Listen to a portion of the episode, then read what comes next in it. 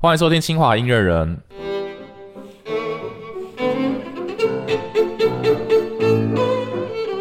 这几年啊、台湾有很多很多的歌剧制作，我觉得越来越多。有没有越来越多？好像有。但是其实我一直都觉得歌剧这个东西对现代人来说是一个很神奇的存在，因为他们我们现在听的这些歌剧，大部分都是上百年以上的历史。那我们现代人要怎么样去接触呢？包括从语言啊，还有这个音乐，然后这个演出的习惯，我们观众的互动模式，其实都有很多可以讨论的事情。所以今天我们邀请到了一位可以说是歌剧的专家吗的老师，略有研究。有研究好的沈雕龙老师，我们要来聊一聊，就是呃，歌剧对于我们现代人的意义是什么？然后说到这个，其实我最近也是看到一篇文章，然后昨天有传给沈雕龙老师聊聊，就是说英国他们有一个 Art Council，就有点像是我们台湾的呃国议会吧，国家艺术文化基金会的的这个身份，就是说呃所有的剧院啊、演出团队啊要演出，他们就会拨一些经费去补助他们。然后他们前几天就做出了一个宣布，就是说 English National Opera 这个歌剧公司啊，他们就说他们未来考虑就是不要再继继继继续资助他们这样子。那也掀起了一波的讨论。那他们说的原因是因为就是 这样子传统的歌剧看不到未来这个增长的客群增长的潜能。所以这个问题就不只是在台湾我们值得讨论，是其实全世界的一个现象、一个趋势。所以今天我们就来聊聊这个沉重的话题。我觉得对英文圈来说，对音乐圈应该来说是一个蛮沉重的话题，是吧？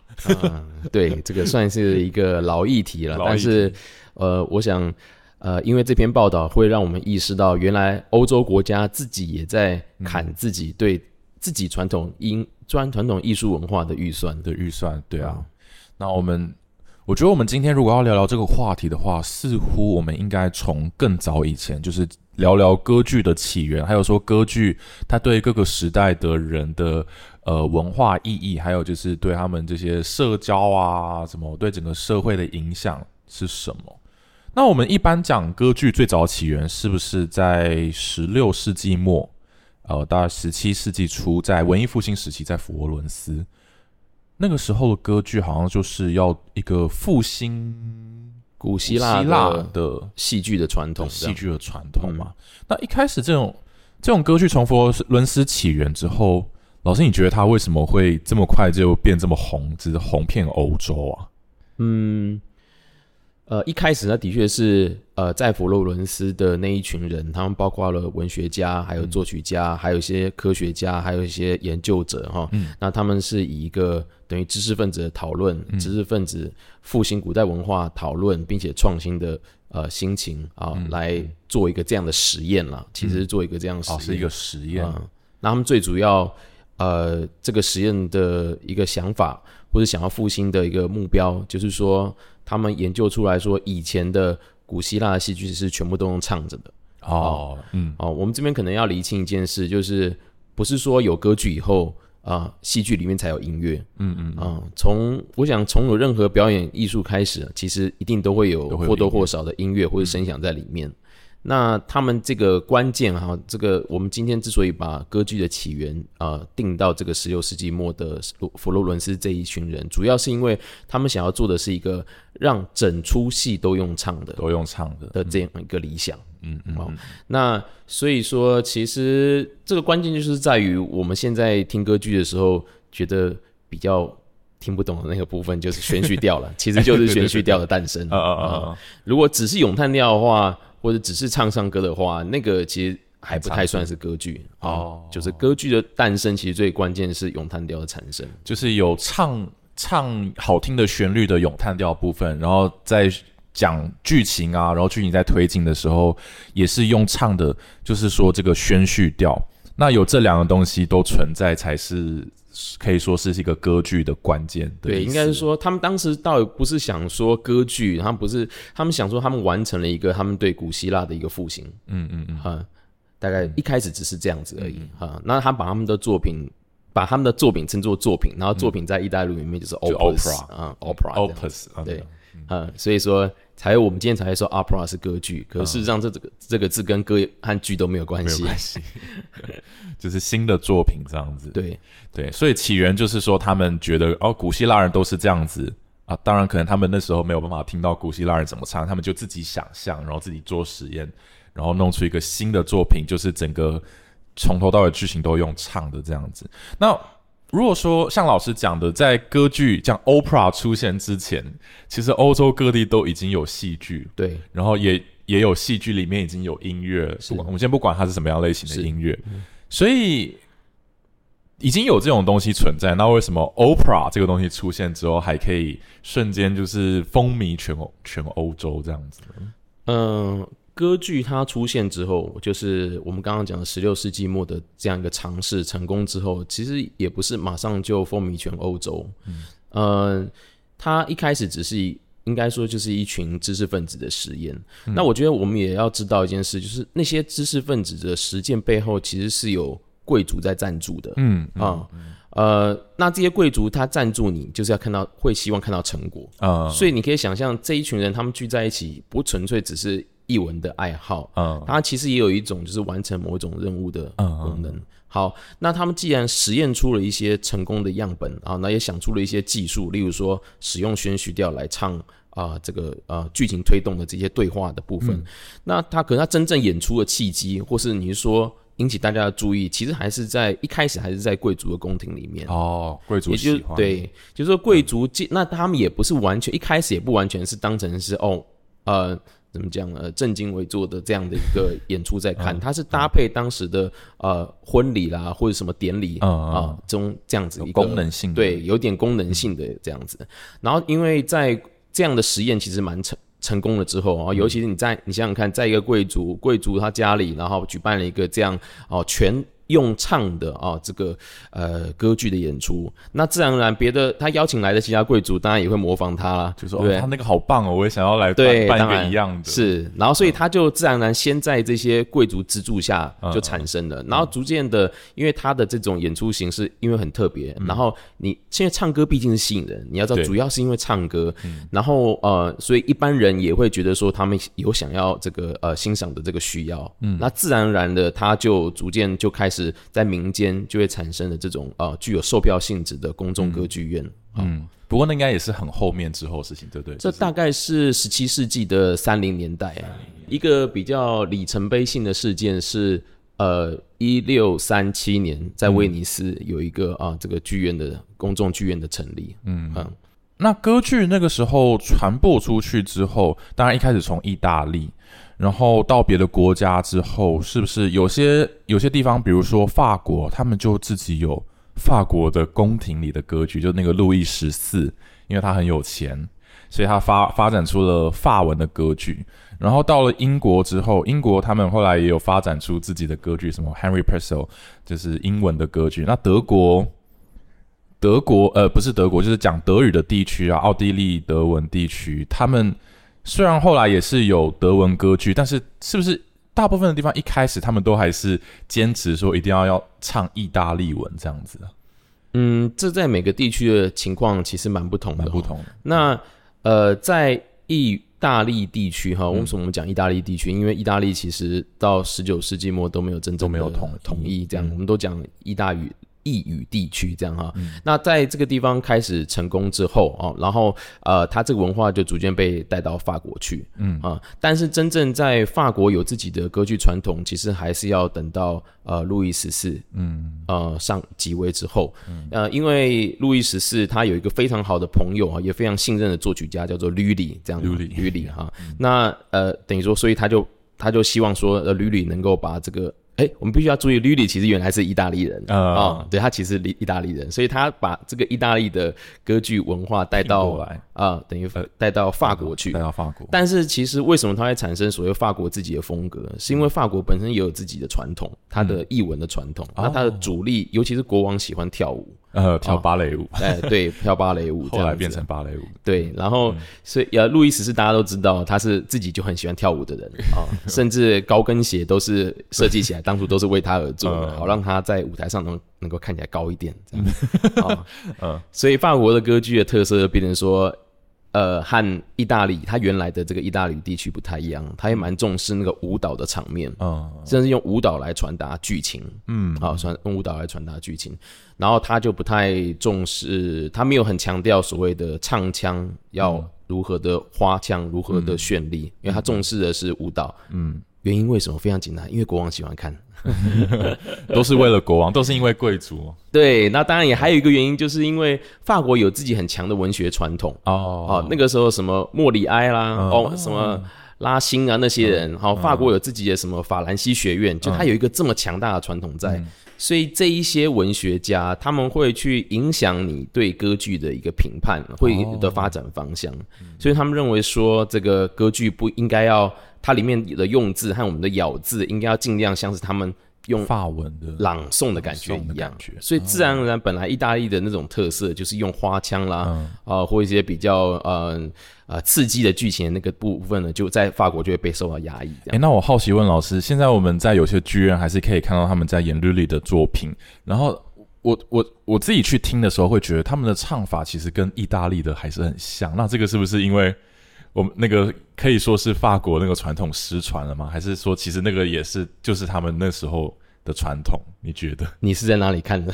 我是在 YouTube 上面看的，哦，对吧？因为其实要演法国歌剧时不在法国，我觉得蛮难的。蛮难的。对 OK，好吧。那他当然是有法意大利的传统啊，对，它就是结合了法国跟意大利的传统。OK，啊，但是我们一直说它的咬字哈是如何接近法文朗诵，是如何的更具有这个深度。其实我们不是法国人，判断不太出来。判断不出来，对我们没有在那个传 在那个文化氛围底下。对，那德国也是，呃，在德文地区呢，为什么大家都很多贵族都坚持一定要唱要意大利的剧本啊？然后，哦，因为其实从十七世纪起，呃，法国等于说就是欧陆上最强的国家了啊、嗯我们讲中央集权国家就法就是法国这一个，和那我先不要算英国的话，欧洲大陆上只有法国。嗯，那呃，同时间还有一个叫神圣罗马帝国，可是我们都知道它既不神圣，也不罗马，对，然后也不是帝国，对哈，它其实是分崩离析的，有非常多的小邦国这样子啊、散在德语地区。那意大利其实也有一点点像这样子，一点也也是也也是情况同样的情况。所以怎么说呢？就是说在呃十七世纪以后，一直到甚至十九世纪。其实欧洲的这个文化重心都是以法国为主的，嗯，它是一个等于说当时最大的欧陆上最大的一个都会区，嗯，啊，所以大家都以呃法国的文化马首是瞻，哦。大家都以讲法语为荣。呃，啊。其实早期呃联合国之前的国联哦，它的官方语言之一就是法文，哦，你说一次大战对的那个国对联，哦甚至这个呃奥运会一开始哈、哦，它的这个呃官方语言也是法文。真的假的啊？那个时代，对，以前法文的势力是非常大的，是它逐步被英文取代掉的。，OK OK，所以那音乐的话，呃呃，音乐译文方面，呃，带头的就是意大利语地区。嗯我们要想想象一下，它经过文艺复兴之后，它不管在美术、雕塑啊、或者甚至我们现在看到的音乐啊、呃，歌剧等等，它都是领先领先其他地方的领先欧洲。对。哦，所以说，相较之下，译文的重心在意语地区，嗯。啊，政治的中心啊，贵族文化的重心在法语地区，嗯，好、那德语地区它就没有一个主导的一个优势，在文化上面有一个主导的优势。他，只能言听侍从这样。对，它就等于说在呃贵族的文化或外交礼仪上，他必须要参考法国的标准，嗯但是在译文的欣赏品味上面，他必须要欣赏以这个意语地区的标准。是不是有一种外国的月亮比较圆？就是如对，的确是这样。宫廷里有一个意大利的音乐师，你就会觉得啊自己高人一等这样。哎，的确是这样子。像呃，有一呃普鲁士王国哈，在那样一个时代里面，普鲁士王国呃有一个很有名的国王叫做菲德列克啊、哦大帝，这样的菲菲德列克大帝，然后他就曾经说过说，我宁可听呃一个来自呃意大利。的驴子叫，也不要听这个德国女人唱歌，OK，因为对他来讲，德文是讲给马跟士兵听的。啊连他自己都这样学的，对他自己也是这样学的，嗯 听起来太凶了。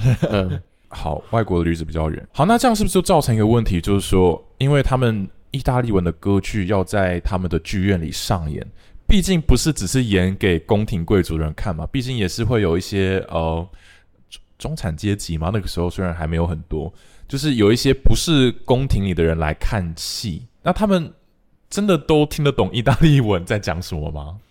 嗯，该怎么说呢？呃，当第一个，他们主要还是如果是宫廷出发的话，哦，呃呃，我再讲，我再再厘清一下好了。其实当时的呃演出歌剧的呃团队有两种，一种是长期住在宫廷里面的，嗯，那这些宫廷的呃乐队，然后他演出宫廷的也。呃呃呃，贵族想要的一个歌剧，好，这是一种。嗯，那这些歌剧，我顺便正道提一下，这些乐团哦，在宫廷的乐团，后来全部都变成我们今天所知道什么什么什么国家交交响乐团，什么什么国家交响乐团。是这样子来。凡称国家交响乐团呢，其实就是，尤其是德语地区，你发现怎么这么多国家交响乐团？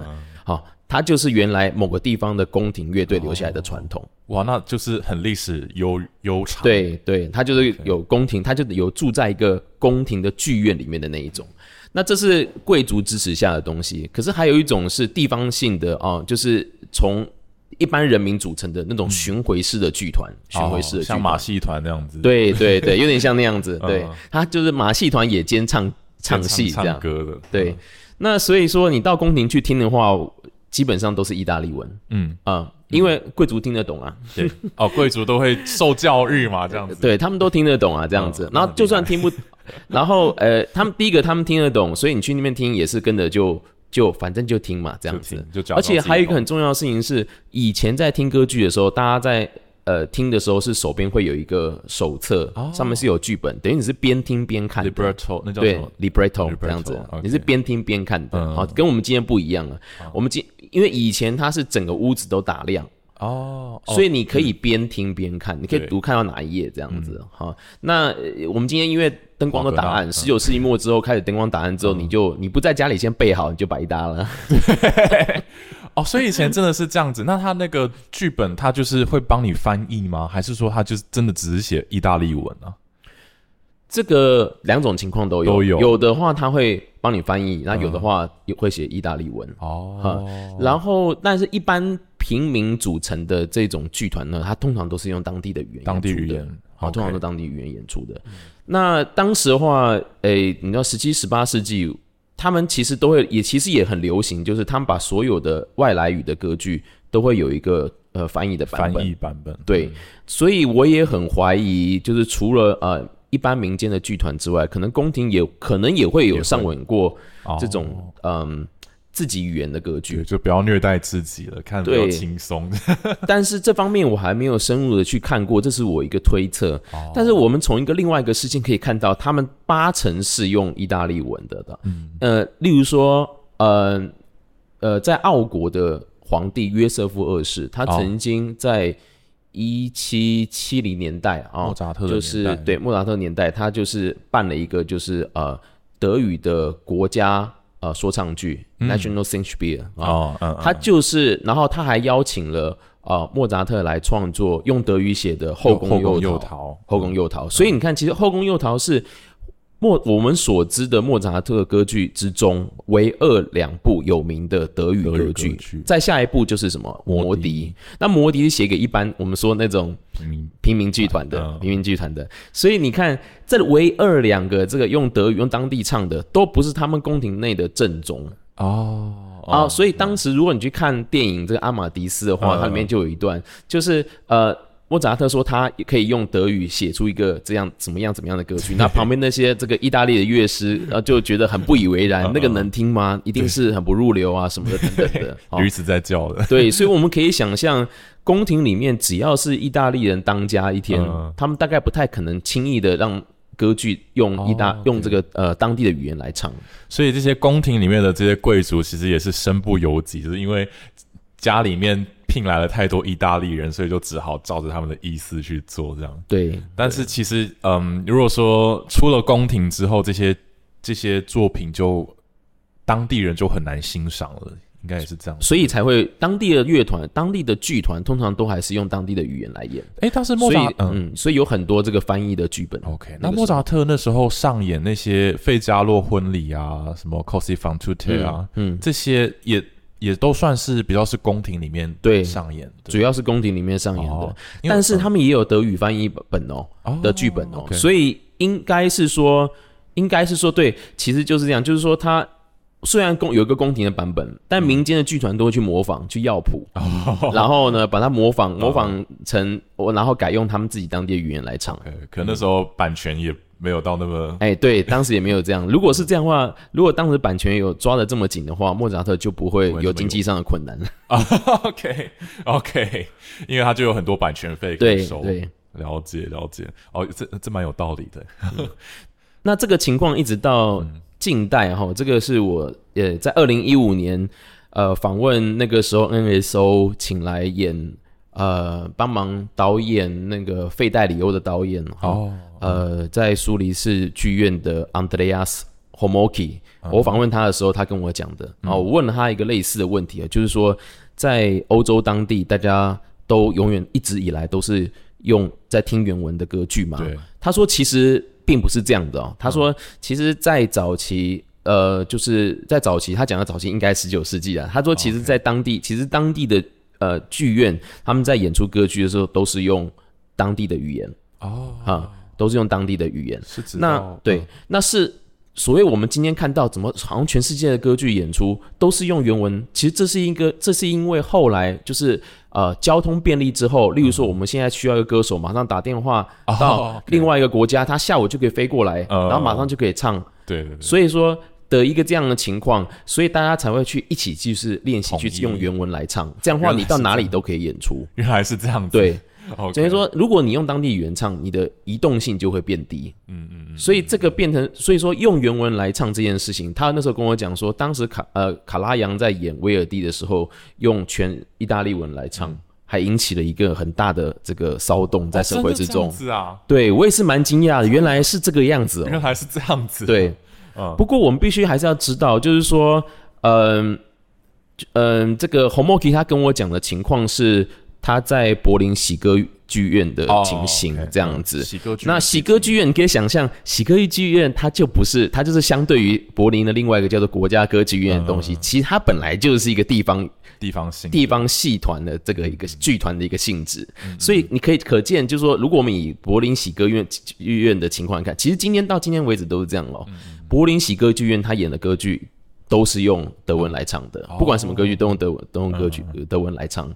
好所以他其实讲的是一个从我们之前就留下来的一个所谓民间剧团的一个这样的传统。了解了啊解。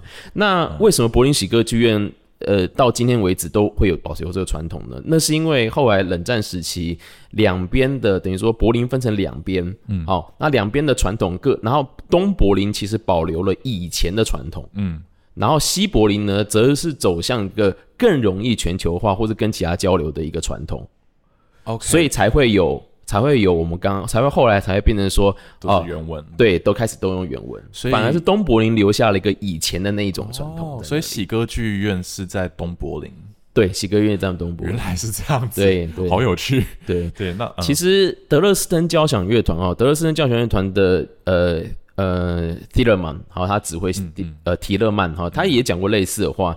他当时去接这个，大概是二零一一五一六的时候，他去接德勒斯登交响乐团的时候，他看上他看上德勒斯登交响乐团的一个优势，就是在于说他保留了以前德国乐团的声音。哦，嗯嗯，等于说，也就是说你要知道他在对他他呃那个在铁幕之中的时候，他不太跟西方没有其他国家没有那么多密切的交流的时候，嗯他有办法保留属于德国人原来自己的声音。嗯嗯嗯。你今天去看柏林爱乐，其实他都不是很德国了，对，指挥首席都没有，可是很都是外国都是，外国人。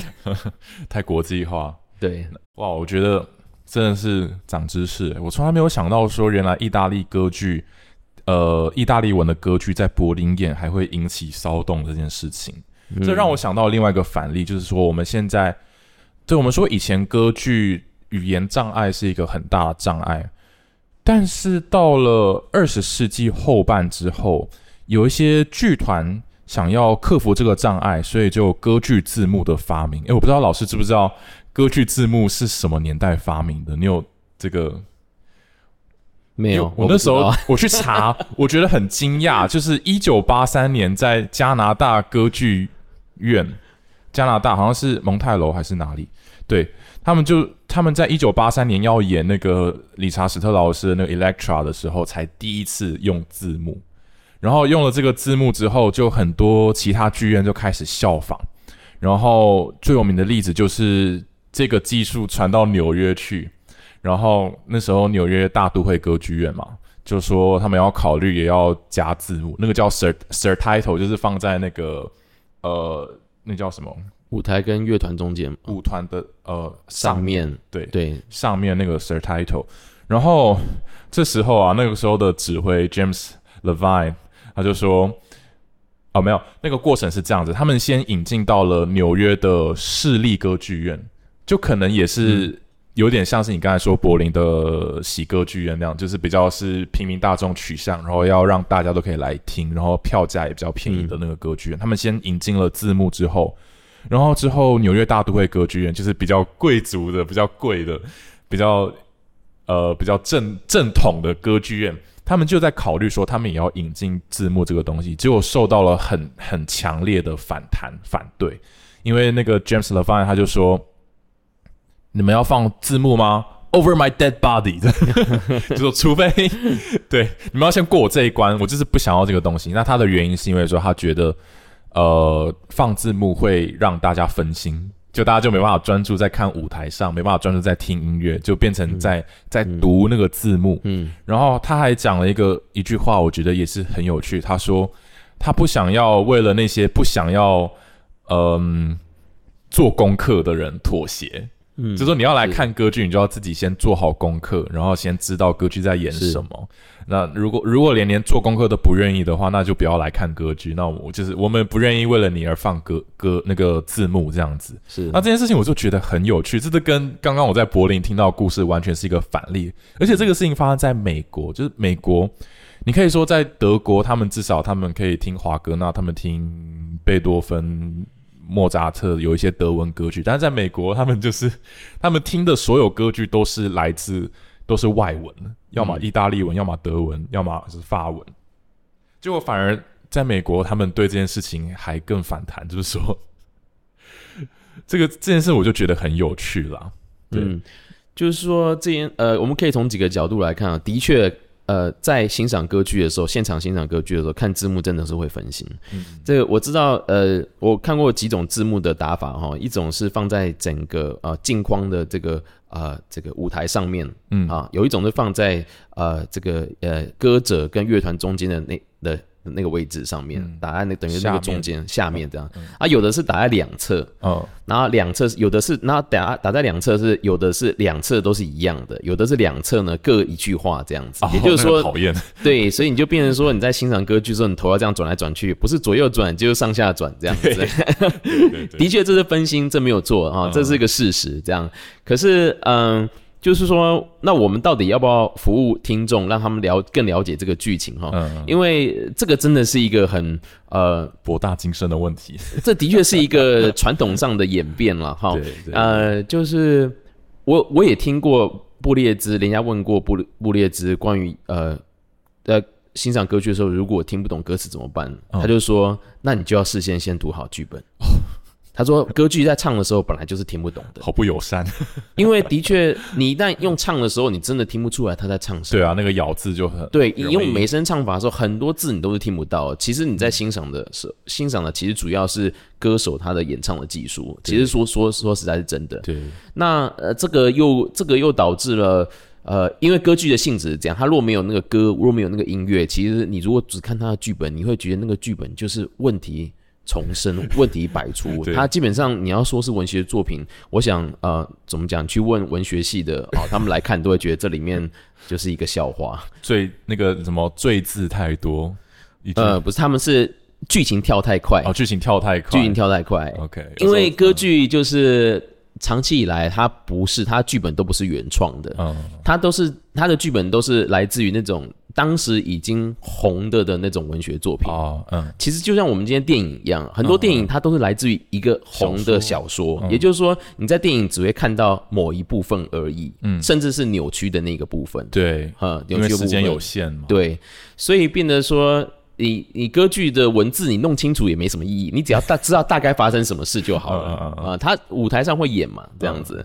所以变得久而久之，就是观众跟演员哦，或甚至创作剧本人，大家都有这个默契，就是大概就可以了。嗯，大概就可以，能传达到意思就可以。而且，呃，他的技巧就是写歌剧剧本，呃的一个很重要的技巧就是你如何知道到哪里就可以了，然后不用讲太多。OK OK，好，但是有一个人打破这个先例，打破这个惯例，那就是华哥纳。他每句话都要讲很很清楚，很清楚。所以你听华哥纳的时候，你会有一个印象，怎么台上玩台上的这个歌者讲话讲不完啊？讲不完真的很光讲话就会讲个十几分钟啊！如果是在维也蒂歌剧，早就唱三首了。对对啊对，这个因为华格纳想要改善过去这种歌剧剧本它的品质很低落的情况，他希望他的剧本是连读起来都是一个文学作品，嗯这样那样一个深度。而且它还有什么韵脚啊，什么对各种不同的对押韵的方法啊，对很对很特别。对对对对。那我其实想到一个故事，就是因为我自己会常常我会订，我有订阅那个美国大都会歌剧院他们的线上的那个叫什么 On Demand，就是他给你看歌剧，但你要订阅。然后他们就有把他们各个时期的制作的录影都有放上去。嗯然后我那时候就看了那个那个 Donizetti 的《爱情灵药》，是然后它是一个喜歌剧嘛，我就看了一个版本是，我忘记年代，但我知道我看那个时代就是在有歌剧，呃，有那个字幕引入之前的，然后另外一个版本是有字幕引入之后的，然后我就发现他们那个宣叙调在讲话的内容都完全不一样，因为那个有字幕的版本里面，他们里面讲了很多笑话，嗯，就是很多好笑的、很好笑的东西。那因为观众看了字幕，就会觉得好笑，就会跟着笑。然后，但是我在看没有字幕的那个版本的时候，就发现他们把这些笑话都偷偷拿掉了。你怎么知道？你是听到他们唱出来的东西有笑话，还是看到字幕里面有笑话？看到，因为嗯，就是他们放到网络上面之后，嗯，都有字幕，嗯就是不论是哪个版本，它后都有加上字幕。对但是现场的观众是看不到字幕的。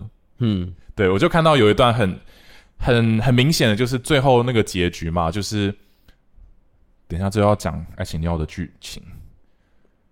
反正就是不是有一个没关系，江你看到的笑话是字幕里面出现的吗？对好，这个我可以跟你分享一个经验。嗯其实因为我之前有帮呃国内的呃歌剧制作翻译过几个剧本，就是从原剧本翻译过来。嗯那原剧本哈，你看的话，你真的是非常的不容易，因为原剧本它其实很多歌剧剧本它都是韵文呈现，嗯所以它都是选过字的。哦选过字，它要符合那个韵的，嗯所以那个然后用的字又是比较久以前的字，所以要把它翻成中文会非常的拗口这样嗯子。然后我翻好之后，它就它大家就会把它印出来，然后在节目就是会有个节目册会把它印出来。可是实际演出的时候，他们投影的那个字幕其实不是我们不是我们翻译出来的东西，他会自己去加一些当场就是现哦场听众能够理解的当地化对当地话，甚至有时候加入一些 我觉得这完全跟剧情无关的笑话，就是他们自己、自己加的，所以我想 对。想要逗观众的。对对对对，就是用一个观众能理解的话这样子来来说，，OK，呃就是对。用字幕来塞一些梗，这样。对对可能唱的人在台上也不知道说你塞了这些东西。对 对，我所以也有这种可能性，有这种可能性。嗯。不过我看那个是因为他讲的东西是跟剧情有关的，就是说爱情灵药就是有个江湖术士，他到处骗人说他这个这个爱情灵药喝了就可以让你想要爱上你的人爱上你嘛。嗯，然后最后。反正这个剧情就是有一个男主角，他就很笨，他就相信，他就真的去喝，然后最后剧情就是歪打正着，后来那他喜欢那个女的就真的爱上他了，是然后，然后中间还发生一个情节，就是说那个男主角他的好像某个亲戚死了，然后继承了一大笔的遗产，所以很多女生都爱上他，然后连带的让那个女生嫉妒，所以那个女生是因为这样子，后来才阴错阳差也爱上他。是，然后总之最后到结局之后，就是圆满的结局，因为那个女的爱上他了，然后他也继承了一大笔遗产。然后这时候那个那个江湖术士就出来说：“你看我的爱情灵药，不只可以让女生爱上你，还可以让你继承很多的遗产，就是让你很幸运这样。”然后。就是在后来有放字幕的版本讲这句话的时候，观众都笑了；但是是。在没有字幕的版本，他就把这句话拿掉。是啊，对，因为观众其实不见得真的不见得有时间去看那个剧本啦，对啊，嗯，啊。所以真的来听歌剧的人，大家你看这歌剧的时间、演出的时间，大家下班完，如果下班然后再如果还要吃个饭，你根本就是来匆匆去匆匆，对啊。怎么可能好好的好好去欣赏一个东西，你要先看过，这不是很累人吗？对啊，你看，我们看完剧本才能去看。嗯，哇，这这吓死人了！吓死人，就完全就啊，算了算了，呃，改对啊对啊，是啊，我觉得在那个年代，可能呃一九八呃一九八零年代之前，可能古典音乐还是会，尤其在美国，可能还是散发着一个贵族的气息，就是说哦，我是有受过教育的，我是怎样比较高人一等的人才会去去听。对当然呃，我我觉得美国它也历经过一个转变啦，呃，因为美国在过去，在说实在，美国的真正强大起来，啊、要到我们今天所看到的美国，其实是二战之后的情形。嗯，那尤其在这个美苏的冷战期间，它要作为一个所谓西方自由世界的一个领导者，哦，那你作为领导者，你是不是在你不人家对美国印象就是有钱，嗯，然后军事呃呃怎么样资源多，然后军事力量强。可是除此之外，你有没有自己的文化？哈，这个是美国人在面对欧洲欧洲人的时候一个有一点点自对，他有个自卑感在那里，所以他变成说，他为了要当。大家这些，尤其你看冷战，其实它其实主要的 主要发生的地方就是在呃，就西方来讲，就是大西洋两岸，嗯，大西洋两岸。那大西洋两岸就是美，就是欧美啊，其实就是我们今天的欧美啊。那你要领导这些老牌的欧洲国家，这些每个都是本来走在你前面的欧洲国家嗯，你要想象看，你要想象你如何能够展现出一个能够领导他们的姿态。哦所以美国自然而然。他们就有一段时期非常非常重视这个古典音乐，他们要把自己当做是古典音乐的捍卫者，嗯西方文化的捍卫者跟继承者。嗯，所以在我们今天去，我们今天所认识的美国，我们看到这么多的这些种族纠纷，这些纷纷扰扰，这个都是这个都是现在才有的情形，在可能二十世纪。呃，二次大战刚结束的时候，他们是非常非常的这个崇尚欧这个欧洲的文化啊，甚至其实这应该说早期就是这样啦。毕竟早应该说从十九世纪、十八世、十八、十九世纪，其实都是这样，因为他毕竟真的是，尤其是东岸，你去看他都是欧洲的移民啊。对啊，那欧洲移民当然对于自己原来传统的文化会有带有一定的这种尊重跟嗯。跟能够欣赏，诶，是他因为是真正属于他们的文化，嗯对，嗯，所以他们也会觉得这个东西是你要会这个东西本来就理所当然的啦。可是因为现在美国已经非常美国化了，你知道吗？对对对。美国已经它要去欧洲化变美国化之后，你就会觉得说很很迫切的在认识以前的传统文化的时候，你就发现有一层隔阂在。对，嗯。但是在你要想象，在以前的时代，他们认为本来就不该有这个隔阂，因为大家都是欧洲的，嗯。的怎么讲后代。后代，嗯对，啊，也真的很多人同时都是，因为他移民一直不断的进来啊，嗯。甚至台上演出人就是欧洲来的人呐、对啊，台下来的也是。呃说实在，可能欧就算长老一代移民来，那他也是自己、也是欧洲人吧，所以他们一定有些人是本来就听得懂的，哦，根本不用去哦想这个问题。对啊，有德德意的，有意大利裔的，对啊是啊，对对对啊，所以也是一个很复杂的问题。我其实这个就让我想到台湾，其实好像也是有类似的状况。不过这个我想说，我们留到最后来讨论一下台湾的情形。那其你实我想想看那个电影《教父》，嗯，全部都意大利移民啊，对不对？黑手党的对不对？他们听意大利歌剧需要字幕吗？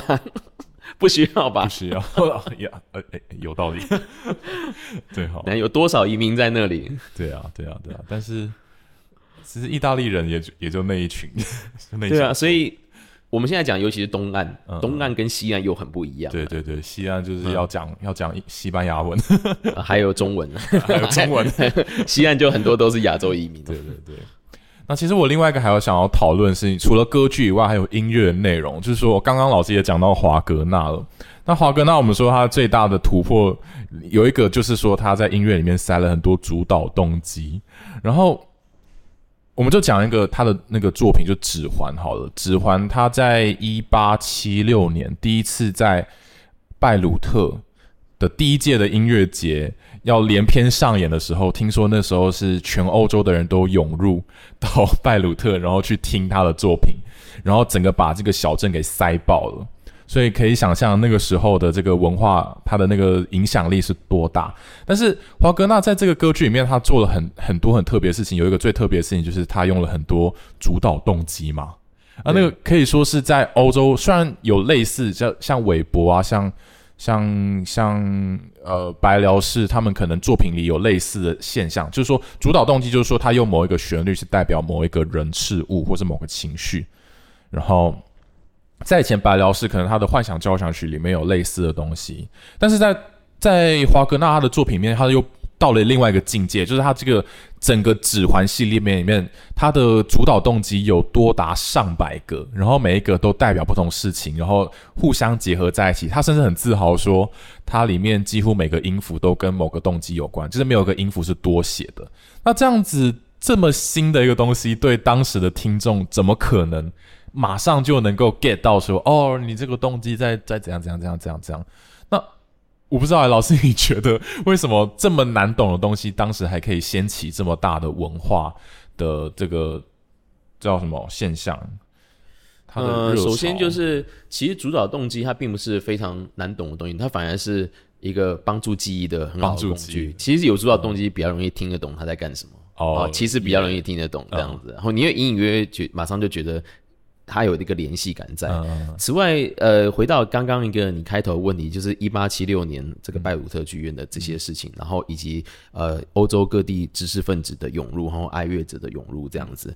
其实你们要知要知道的事情就是说，其实华格纳红起来哈，已经不是一八七六年才红了，是之前他就红了。对，他在很早很早的时候，你看，呃，漂泊的荷兰人，呃，还有这李个罗恩格林，其实都一八三几四几的时候就有的东西了。啊好、然后崔斯坦伊索德也是等于一八好像四几五几那个时候的，所以他到一八七六年的。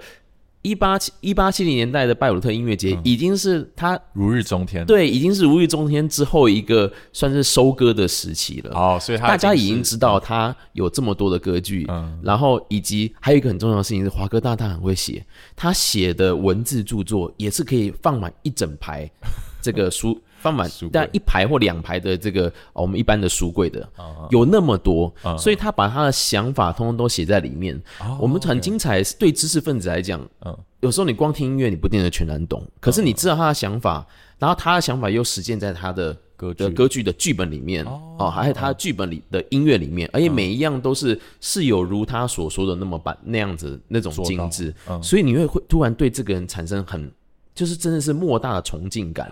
OK，很多音乐家、很多艺术家，他就是专注于他的作品，他不写作，嗯所以我们并不知道他他达成了什么目标。对，对我们其实不知道他做了多少努力跟达成多少目标。可是华格纳把这些事情都写出来都写出来了，这样哦、这个就的确好像是现代音乐的一个趋势，对不对？很多现代音乐家，呃，我我讲现代当代音，呃，就是说荀贝格那个他们那个年代，他们就是比起以前的音乐家很不一样的点，就是他们会写很多的著作。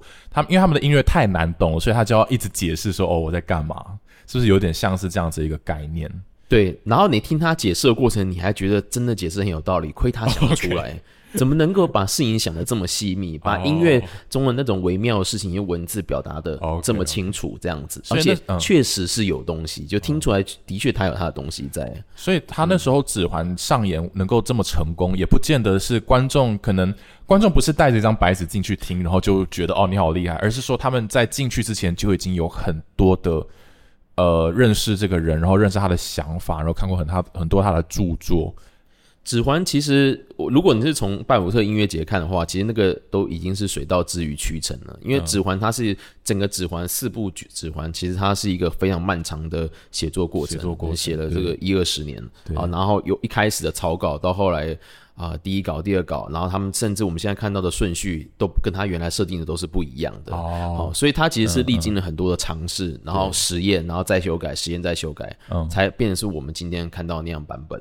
然后所以到拜鲁特音乐节的时候，他基本上就已经定了，就大家都已经大知道能接受是这个这个情形，然后这样子。对，我就突然想到说，我那天好像也是在查一些资料，然后就看到说，指环，因为我们知道一八七六年是第一次在拜鲁特演，但是其实在这之前，华格纳就已经被迫先让让那个莱茵的黄金跟呃那个女武神先在慕尼黑演了一次，对，然后那一次他是百般的不愿意，但是因为就是资助他那个路德维希二世，他就是坚持说啊，你都写了就上演嘛，就我想看，好奇。嗯，然后华格纳就是说我不行啊，我这个是要连四个连在一起演才有意义，这样单独拆出来演是不我不能接受。但是因为他那是他的赞助人嘛，他也没办法拒绝，所以最后就只能百般不愿意的上演。然后听说那一次第一次演完那个莱茵的黄金的时候，呃，观众的反应就是说，他们对那个舞台设计觉得很赞叹，说哇，那个什么莱茵河的水，你在那边用那些机器，然后看起来像在流。但是他对他的音乐，他们对他的音乐就好像完全没有，完全没有 get 到说在干嘛。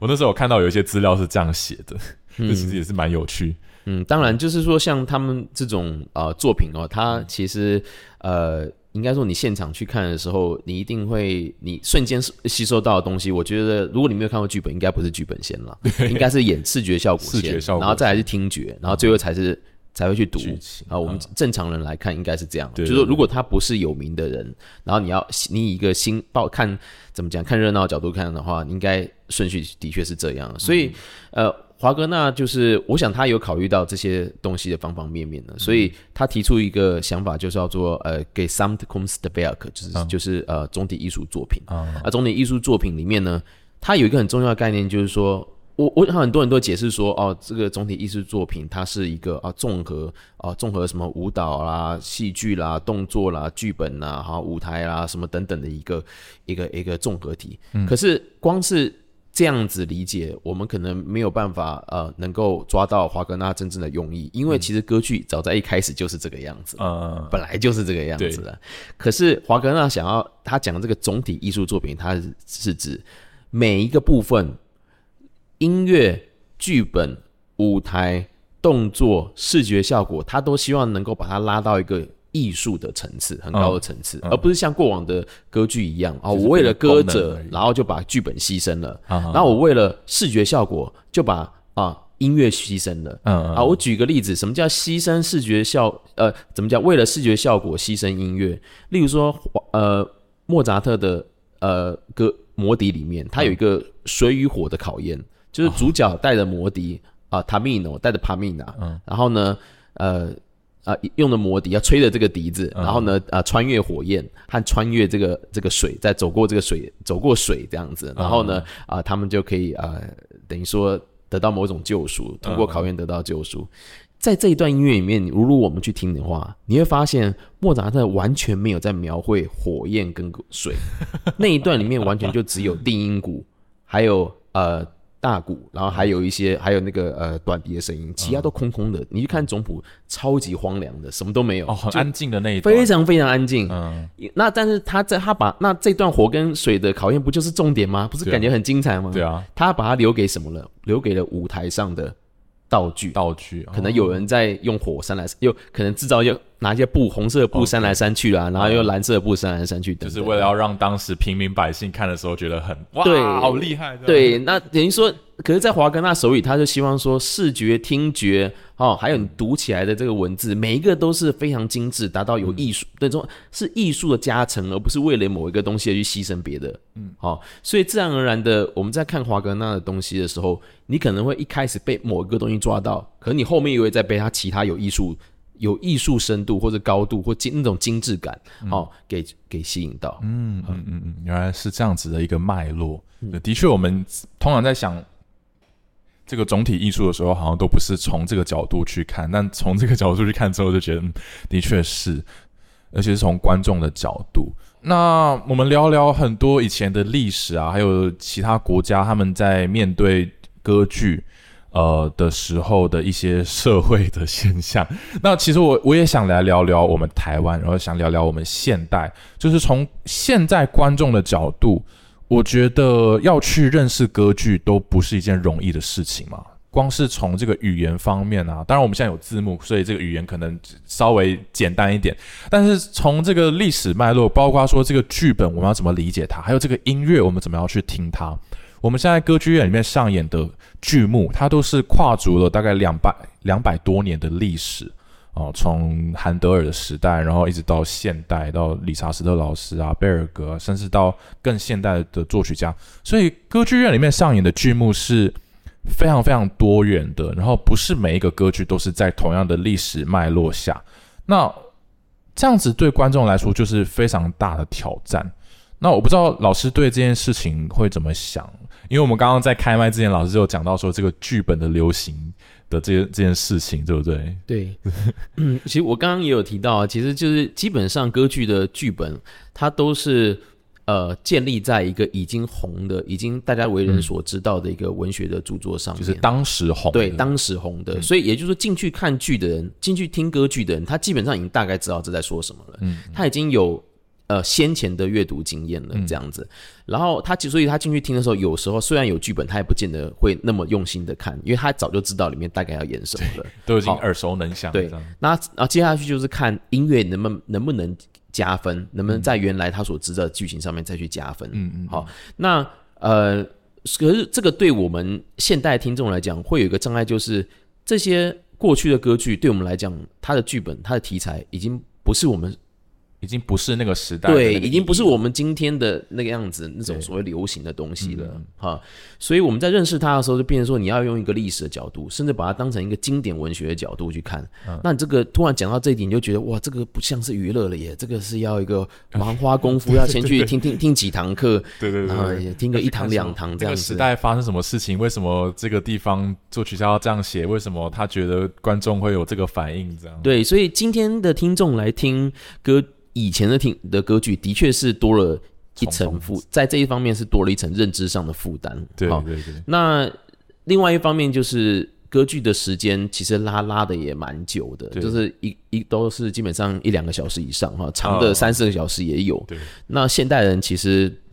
呃，怎么讲呢？生活便利，但是最缺的就是时间了。所以有时候要花这么多时间去，会你会稍微迟疑一下了，哦，稍微迟疑一下。更何况现在跟歌剧竞争的这种。呃，艺术这么多，一的表演艺术这么多，对，在歌剧那个时代，歌剧是唯一应该说最豪华的艺术，最好玩，就像我们今天看到那种什么好莱坞大片一样，它基本上就是这样子。对，所以你没有别的选择，你就是在那边，你记得你只能选择那个。可是我们今天可以选择太多了，对，我们可以看 Netflix，我们可以看 Disney。对啊，你不要讲电影，今天或者电视剧要受到威胁，因为有网络之后，连原来这种电影电视它都会受到威胁。那你更不要讲这种啊。原来传统的这种艺术要要这么要看现场演出的，而且要花这么多时间，对对对，对。那那老师，你觉得从观众的角度出发，我们该怎么克服这些障碍？就是说，我们是不是真的就一定要做功课，还是说 我们要先怎么样让自己有一些背景知识？要怎么获取这些资源呢？嗯，我想现在呃，关于过去这些，尤其是会上演的歌剧。会上演的歌剧，它的资源算是蛮丰富的。就是呃，我们在一般的书店，或者说呃，一般书店或者网络上，我们都可以先找到一些影音或是一些出版品，让我们先大概了解一下这歌剧在说什么。所以资源的获取是没有问题的。当然，它其实其实它要的是有点耐心，你要稍微花一点时间去去读读看啦，然后听听看别人怎么说啦。嗯，好，然后最好的情况是找一些呃。朋友一起去，大家一起讨论这样子。讨论对啊，我觉得呃看。欣赏这个艺术作品哦，或是看歌剧哦，其实歌我要说实在，其实歌剧它是它以前本来就是娱乐，它是大众娱乐。不是我们今天因为它变得不容易理解，因为不理解才会这样像是艺术，你知道吗？艺术的特色就是不好理解，对，有一种疏远性。但是你切，大家千万要记得，它原来是大众娱乐，对对对，完全就是因为那个历时间的疏远感，让我觉得它是艺术了哦。所以呢，除了我刚刚讲的这种呃，你用一种怀着艺术的感觉去欣赏它之外，去。温习它，去预先的温习它，去理解它之外，我们也可以纯然的把它当成一种娱乐啊。对，就进去，笑的，对，就是进去听，看台上人在做什么 啊，看台上人在做什么，然后看音乐，你觉得好不好听？你心里就一直批评就好了。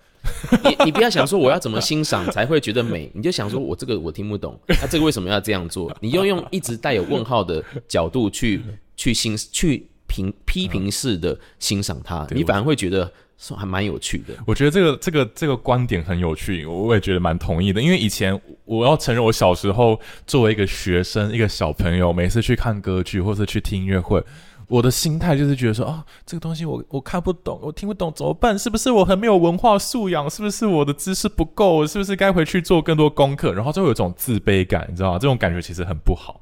但其实 赵老师这个讲法，其实这种这种心态没有到很必要。就是说，你可以换一个角度，你说这个音乐为什么这样子？为什么我听不懂？为什么那个年代的人要要要这样子讲话？这样对 对，其实我们也我觉得，就是说，我们自己如果我们是在艺术从事艺术这个行业的的人啊，就是说从业人员，不管是呃制作的人或制作单位，或是演出者，就是我们要嗯要有比较。宽的心胸，让别人能够批评我们这样子。因为其实以前歌剧作为娱乐产业在出来的时候，它其实是会有很多的评论的。对，上上演完之后，都会很多人在那边批评。对，批评啊，讲讲好讲坏都有。但是这个批评的过程哦，它会使得你会你让人家把真心话讲出来，人家反而会喜欢你，反而会觉得说我是你的一部分，我有参与感。对，而且你也会透过这些批评，大概知道说你是不是真的没有达到你要的目的，嗯你真的会进步。嗯但是现在，因为我们太把它当成是艺术了哈，所以变得好像讲不得。这个就是一个经典作品，你 你不懂是你的问题。对对对对对。所以这个会，其实这不是对艺术的。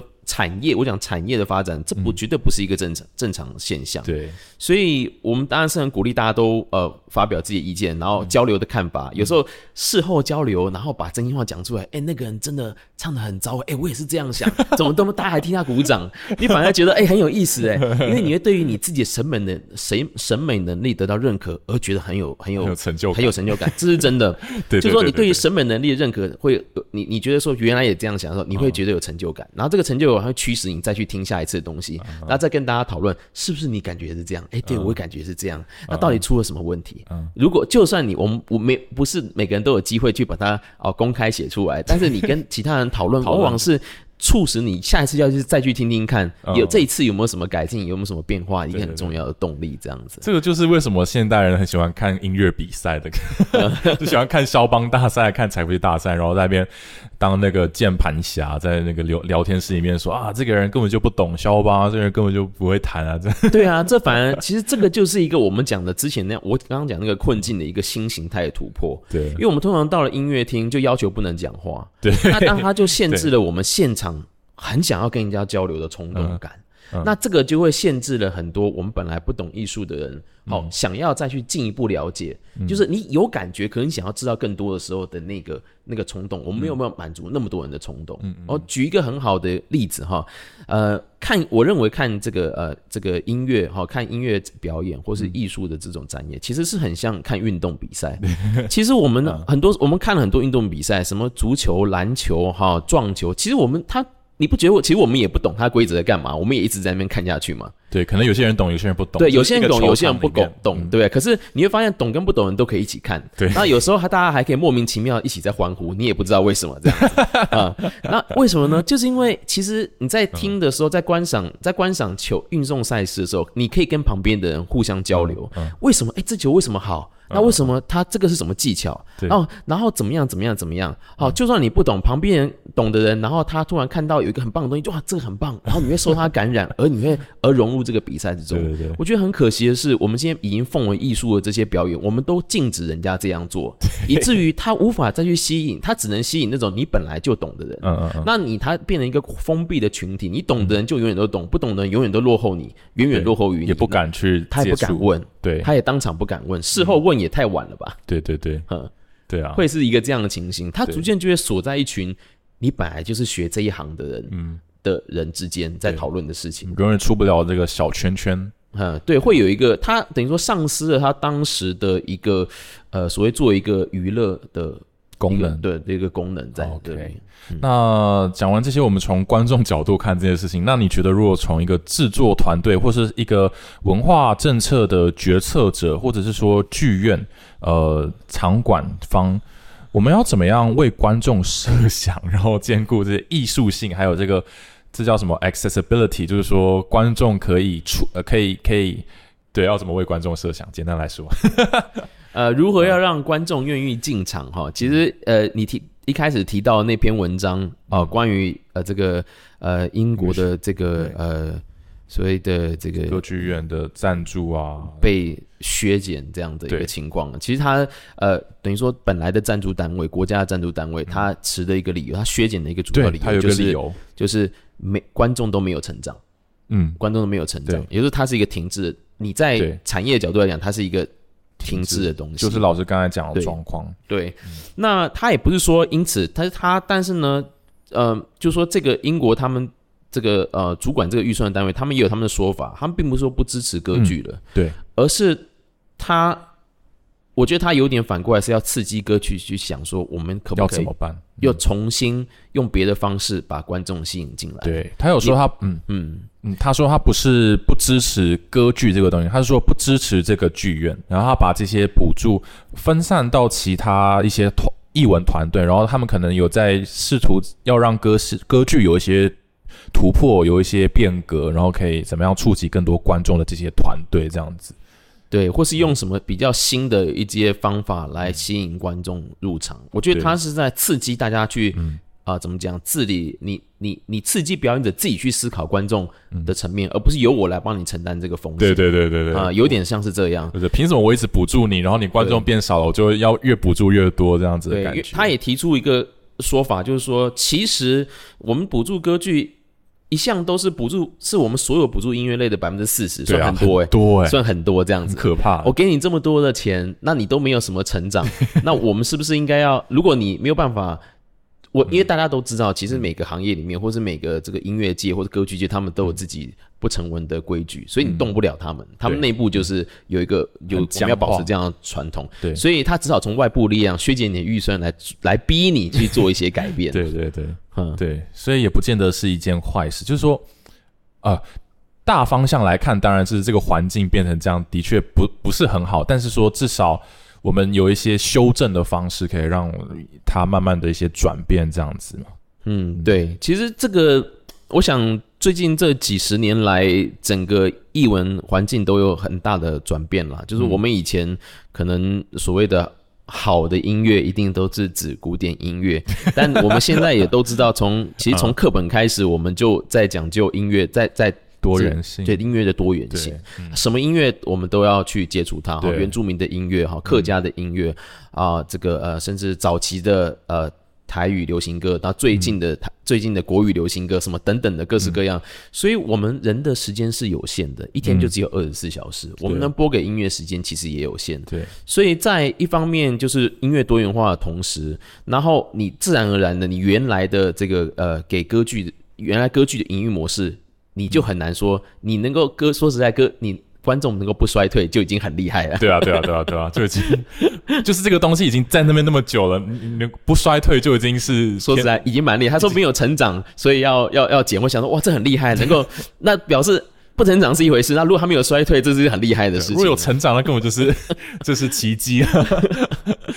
对啊，嗯对啊，所以的确，对啦，这个我也不知道歌剧的未来还可以撑多久。这种东西，其实你如果歌剧会永远一，我想它一定会存在，只是它站在我们的生活比重或是预算比重里面，到底要放多少这样子。对啊，这个其实也是一个很很现实的问题，就是说以前的歌剧就一直都在那里，但是我们也一直有新的作品啊。也许大家不见得是看歌剧这个东西，但是大家会看新的呃舞台剧啊，像我们台湾现在也有很多新的舞台剧，我们也有新的自己的音乐剧，然后百老汇有很多新的音乐剧，那这些作品越来越多，那为为什么就是以前那些作品容忍会一直占着同样的比例的我们的这个注意力的比例，这当然是不可能的嘛，所以对啊，嗯。因为以前这些东西在红的时候，它也是当代的东西啊。对啊，对啊。他们是当代人给他们当代的东西那么大的比例，那么大的那么多的注意力。注意力，所以如果从这角度来看的话，我们现在的我们现在也未免太不如 当时的人吧？对啊，我们现在都没有自己在红的，对啊，他们当时人是追逐着当时的东西，然后把它这是很合理的跟着这个社会的发展一起，嗯然后能够被淘汰就被淘汰，观众不喜欢就被淘汰。那我们今天反而没有跟以前人比，我们的心态反而是保守了。对，没办法淘汰以前的东西，对，不敢淘汰，不敢淘汰我们不喜欢的东西，对对对或者我们我们的生活之中可能容纳容纳不下的东西对，这反而是一个好像不是很进步的事情哈。不过我相信另外一方面也会有人说，我们要保护文化呀，我们要维维护某种传统这样啊。所以其实这个社会它就是现在就是在这样两边的力量在纠。纠扯之对中，对对，这其实也应该也是跟国际化有关啦，就是说我们本土的剧团，但是可能国外的猫或是歌剧魅影一来就打趴我们的这个票房，或者说电影啊这些，因为电影就是一个很国际化的东西，这今天这个电影上映了，全世界的人都可以看得到，但是我们自己的剧团就当然没从经费来讲也没办法跟那些娱乐去去竞争，所以这个也是一个很很困难的事情。对，那像这种情况绝对不是只发生在现在哦，在早为什么华格纳会那么红？嗯。哦，在十九世纪，其实今天它都还是相当的红。其实华格纳是一个，除了我们刚刚讲那些艺术的原因之外，他还实现了一个德国人的梦想。德国人早期的歌剧文化全部都是从法国跟意大利进口的，也就是说他们没有外销的东西，是到了华格纳之后，原来我们德国歌剧终于能站上舞德这个呃国际舞台，还能够往往外去输出。对，所以说，我想每个地区的人，他们都会希望说。呃，就是说用自己文化创造出新的东西出来，并且在世界上拥有一席之地。对，好，所以在这个想法之下，那我们这个一席之地到底要留给以前的，还是国外的，还是我们当下的？你一直在盘算的就是这一这样的一个对，呃，这样的一个呃未来看当下。嗯嗯，哦，所以老师也对这些本土的一些 制作有一些期待咯。当然呢，就是我想没有人呃。作为我们在台湾，当然希望走出国的时候，大家都能够认识到我们的文化。对啊，对啊。然后我们都可以跟他谈谈我们的东西，而不是只去跟，只是说跟国外的人谈。我说我很懂你们的东西。对对，这个是一个会有很大的一个失落感。哈，对对对，这真的是非常的同意。对，我我也是我一直都很在意的事情。虽然我自己也是做古典音乐，然后一直在那边推广古典音乐。但是我还是很很期望可以以后可以看到一些台湾自己的东西。我觉得这件事情很关键的是关，我这个有个很关键的事情就是，我觉得台湾在某些时候我们要给人才更大的空间，专业的人才要给专业，我们要给专业人才更大的空间，不要锁住专业人才只去做特定的事情，也就让要让专业的人才跟观众有更多的互动。你要在商业的市场里面找到成功的。的那个、那个、那个诀窍，也许也不见得要一直效仿国外的模式，对不对？因为我觉得古典音乐在商业化，就是传统就是觉得说，啊，你要跟唱片公司签约，然后你要录很多唱片，然后要受邀到世界各地去开音乐会，这样。我说一个以明星的音乐家来说的话，但其实这条路在国外已经慢慢可以看到很多衰退迹象，然后也。我们也渐渐可以理解，说时代在变，他们的这种模式其实也不见得永远行得通。等下，我们今天是聊歌剧，怎么聊到这边去？对，Anyway，反正我就把它讲完。所以，我们台湾其实也不见得说一定要觉得我们就是要效仿他们，因为我觉得，其实我我说一个心里话，我觉得很多台湾的音乐家就从国外回来之后，就是就是因为他们说见识过国外是怎么样，他们就觉得说我们就要把台湾变成国外的样子，但是其实也不见得是这样子。当然，我现在也提不出一个答案，说到底怎么样啊？那只是我觉得就抛出这个想法，希望大家，嗯，关键就是我们的创作者。对，要有我们可以发挥的平台。你可以想象这些古典音乐，它你可以想象成是一个平台，网络平台啊，或者是呃，反正一个平台，大家在上面玩游戏。我今天玩肖邦游戏，我就打打这个 game 是肖邦，明天那个 game 是威尔第，嗯，这都是一个平台，大家上面觉得觉得玩的很开心。他们设计了这么多的哦谱啊剧本，我在那念觉得很舒服。那其实剩下就是说，那我们自己的人能不能够创建出一个这样平台，让我们的演奏家在上面可以发挥他们的才能，然后也让他们。才能能够被观众看得到，是这两个点哦，不只是发挥他的，不是创作者自己的空想，而是你要让执行的人也能发挥他的才能，而且让观众还能够喜欢，这才能形成一个你要创造一个大家都愿意来玩的平台。你要这样想这件事情。对，我怎么觉得好像老师意有所指？我就是我讲的话，这是事实，没有错啊，不是吗？对，让我想到，好，没事，OK，嗯。